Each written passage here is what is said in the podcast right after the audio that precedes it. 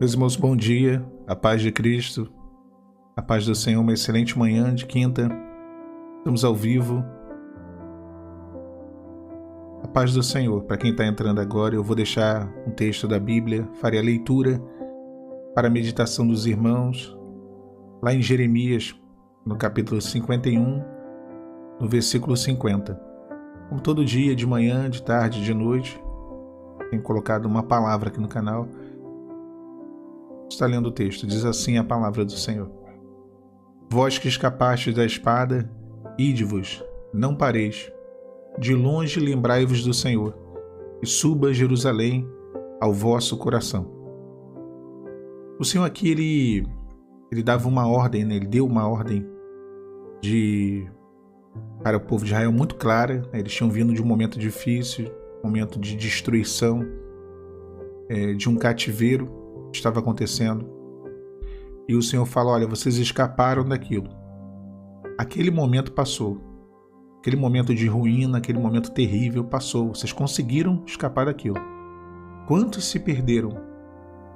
Quantos é, perderam as suas vidas, tiveram, fizeram parte de uma destruição, é, podemos dizer assim, efetiva, uma destruição completa, definitiva seria a palavra correta, mas teve um grupo que conseguiu escapar. Teve um grupo que conseguiu é, sobreviver aquilo que parecia ser impossível de sobreviver. E o Senhor fala: Olha, ide-vos, não pareis. Naquele momento, era um momento de, de não olhar para trás, de não querer rever aquilo que ficou pelo caminho, mas era um momento de seguir. Da mesma forma, irmãos, nós passamos por cada situação da nossa vida, nós escapamos de cada espada. A espada de uma enfermidade, a espada de um desemprego, a espada de um, um problema familiar. Ah, são tantas espadas né, que ao longo da nossa, da nossa vida elas vêm contra nós e vêm para destruir vem para, né, nos, para por fim e o Senhor nos, nos faz escapar, nos dá um escape. Mas da mesma maneira que havia uma ordem para que o povo não parasse, ide-vos, não pareis, Deus ele nos dá essa mesma ordem. Porque parar numa situação de fuga significa morrer. Significa permitir ser alcançado pela destruição. Se eles parassem, eles seriam alcançados por aquele exército inimigo que estava destruindo a cidade de Jerusalém. Então eles tinham que prosseguir. Da mesma maneira, hoje o Senhor te diz: prossiga, você não vai parar. Continue. Continue caminhando e, sobretudo, continue caminhando crendo e confiando naquilo que um dia o Senhor te falou. Olha o que o texto ele segue dizendo: Ide-vos, não pareis, e de longe lembrai-vos do Senhor, e suba Jerusalém ao vosso coração. De longe lembrai-vos do Senhor, e suba Jerusalém ao vosso coração. Eles tinham que lembrar da promessa, eles tinham que lembrar das palavras do Senhor. Jerusalém significava isso, a cidade da promessa. Foi em Jerusalém que Deus ele determinou que ali seria a habitação da paz, o lugar onde ele abençoaria não só a sua nação, não só o seu povo, mas todos aqueles que subissem até aquela cidade. E aquela cidade naquele momento estava sendo destruída. A promessa estava sendo destruída, né? Mas eles não podiam esquecer daquela promessa. Naquele momento estava sendo destruída, mas ela seria reconstruída. E é importante a gente aprender a entender os tempos. Né? Se eles voltassem para Jerusalém naquele momento, seriam destruídos junto com a cidade. Existe o momento de reconstruir, existe o momento de lutar, existe o momento de fugir. Era o momento de fugir. Era o momento de se, de se distanciar da destruição, mas não esquecer a promessa mas não esquecer aquilo que o Senhor tinha falado.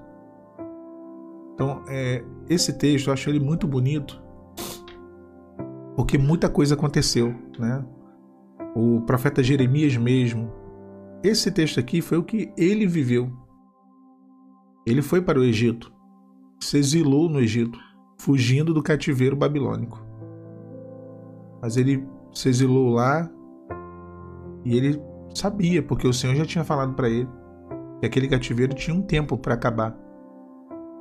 E aquele sofrimento que eles estavam passando era momentâneo. E eles voltariam para Jerusalém.